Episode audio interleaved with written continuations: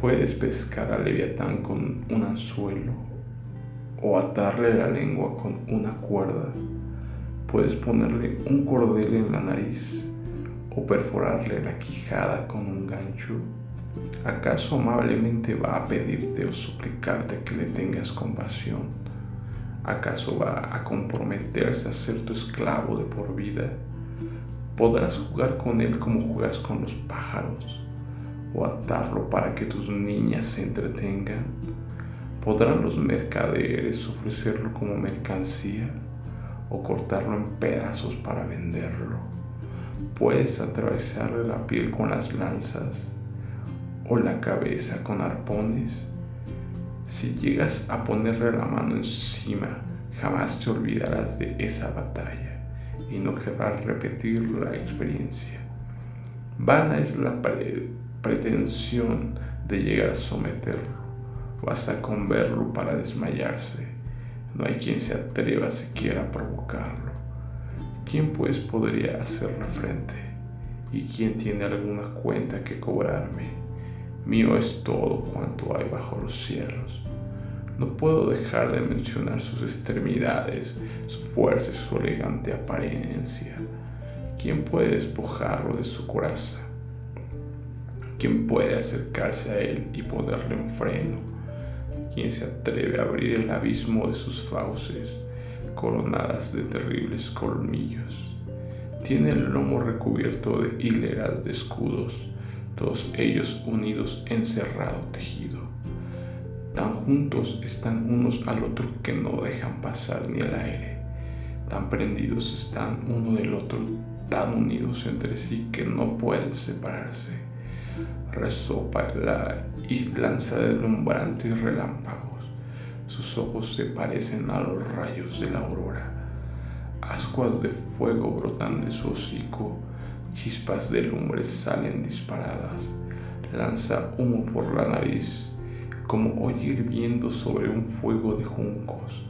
Con su aliento enciende los carbones y lanza fuego por la boca en su cuello radica su fuerza. Ante él todo el mundo pierde el ánimo. Los pliegues de su piel son un tejido apretado, firmes son e inconmovibles, duro es su pecho como una roca, sólido cual piedra de molino. Cuando se yergue los poderosos tiemblan, cuando se sacude emprenden la huida. La espada, aunque lo alcance, no lo hiere ni lo hieren tampoco los dardos, ni las lanzas, ni y las jabalinas. Al hierro lo trata como a paja, al bronce como a madera podrida. No lo hacen huir las flechas, ve como paja las piedras de las ondas, los golpes del mazo apenas le hacen cosquillas. Se burla del silbido de la lanza, sus costados son dentados tiestos, que en el fango van dejando huellas de rastrillos. A servir las profundidades como un caldero, agita los mares con un frasco de ungüento. Una estela brillante van dejando tras de sí, cual si fuera la blanca cabellera del abismo. Es un monstruo que a nada teme, nada hay en el mundo que se le parezca mira con desdén a todos los poderosos. Él es el rey de todos los soberbios. Job capítulo 41. Eras perfecto en todo lo que hacías, desde el día que fuiste creado hasta aquel momento en que se halló maldad en ti. Tu gran riqueza te llenó de inquietud interior y empezaste a cometer falta tras falta por lo tanto, yo te eché del monte de Dios como a un infractor cualquiera. Yo te desalojé, oh querubín protector, de ese lugar privilegiado donde habitabas. Se te subieron los humos a causa de toda tu hermosura. Tu sabiduría te volvió engreído y perdiste tu esplendor. Por ello te he echado por los suelos y expuesto tu miserable situación ante la mirada curiosa de los reyes. No fuiste consecuente con tu estatus privilegiado y codiciaste ganancias injustas. por lo que saqué fuego de tus propias acciones y dejé que te consumiera hasta las cenizas sobre la tierra, a la vista de todos aquellos que te observaban. Ezequiel 28 del 15 al 18. Hola a todos, bienvenidos a este nuevo episodio de su podcast favorito. Hoy quiero platicarte de un tema que me voló la cabeza. Realmente fue, fue algo que, que descubrí, algo que aprendí en estos días y que sí me hizo realmente una explosión porque hay que darnos cuenta que cuando hablábamos de un ser como Leviatán, sonaba como un ser mitológico, un dragón, un monstruo marino, ¿no? Y pues así era la noción que se tenía cuando yo leía su descripción en el libro de Job. Hay que tomar en cuenta que, que también se asocia el Leviatán con el cocodrilo en, en el lenguaje hebreo, pero hay que darnos cuenta de que a pesar de que se podría asociar con el cocodrilo, lo vemos en la descripción que se está hablando de algo más, de un monstruo marino, ya que también hay descripciones de que de que es la serpiente tortuosa y se menciona como un dragón como tal. Cuando empiezo a analizar que este personaje es el es el rey de todos los soberbios entonces como que ahí empieza a, a tener coherencia el rey de todos los soberbios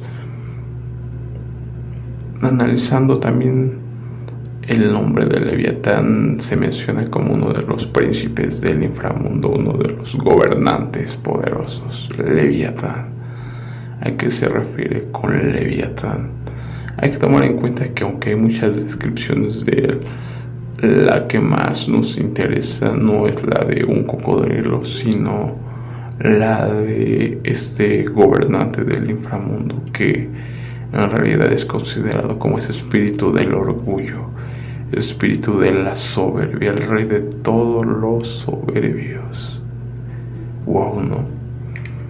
Empezando a darnos cuenta de esto, en algún momento también me preguntaba qué fue lo que pasó en su momento con este carubín magnífico Lucifer. Pues era un, como lo oímos en la descripción, era un ser perfecto que era realmente perfecto en sus caminos, fue creado como el querubín protector, el jefe de la alabanza hacia Dios.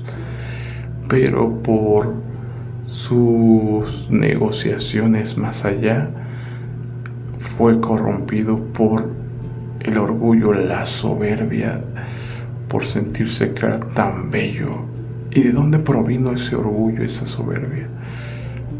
nos damos cuenta que provino de este espíritu llamado Leviatán, que es el rey de todos los soberbios y es el que contamina a toda la humanidad y, y es sorprendente cuando empiezas a analizar este espíritu de Leviatán porque te das cuenta que ha corrompido a cada uno de nosotros, todos estamos corruptos por este espíritu de Leviatán.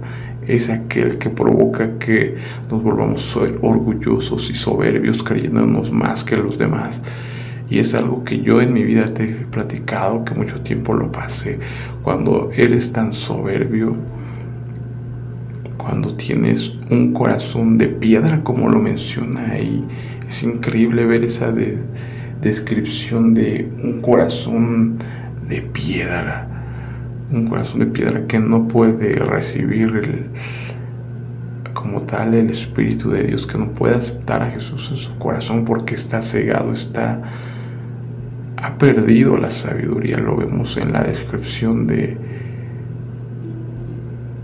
de este querubín magnífico que al momento de corromperse pierde esa sabiduría y se ennegrece tu entendimiento. Es lo que pasa con el ser humano cuando este espíritu de leviatán empieza a tocar nuestros corazones y llenarnos de orgullo y de soberbia nos empezamos a creer superiores a los demás, empezamos a sentir que somos autosuficientes porque nos lleva a muchas situaciones que son realmente terribles. Sentirnos autosuficientes, sentir que hacemos las cosas mejor que los demás, que somos mejores que los demás que no necesitamos de nadie más, es más que no necesitamos de Dios, que podemos triunfar nosotros por nosotros mismos, por nuestras fuerzas, por nuestra inteligencia, por nuestros propios méritos, por todo lo que tenemos. Eso hace que nuestro corazón se endurezca y no podamos ver la verdad, estemos cegados y siguiendo un, un camino terrible que nos lleva a la, a la falta de perdón porque ese mismo orgullo nos hace sentir que no tenemos por qué perdonar a los demás. Esa misma sensación de superioridad, de sentirnos que somos mejores que otros, nos da ese poder para juzgar y, y, juzgar a los demás como inferiores, como personas más malas, como personas que no se merecen nuestro perdón. Es increíble como como al empezar a analizar este tema sobre ese espíritu del leviatán, me doy cuenta que a su vez, eh, como lo muestra la descripción, tiene una piel que es un caparazón que está tan pegado, tan unido, que no deja pasar ni el viento. ¿Y qué es este caparazón? Es en realidad que se rodea de otros espíritus como tal espíritu de temor, espíritu de inseguridad. Y date cuenta que yo te puedo hablar desde mi perspectiva que todo eso yo lo viví en su momento. Era alguien temeroso, alguien inseguro, alguien que, que tenía muchos problemas, pero a su vez era muy, muy orgulloso, sintiendo que no necesitaba de nadie. Entonces es realmente un conjunto de, situaciones que te llevan a estar totalmente dominado por el orgullo, ser el rey, ser uno de los siervos de este rey de los soberbios Leviatán.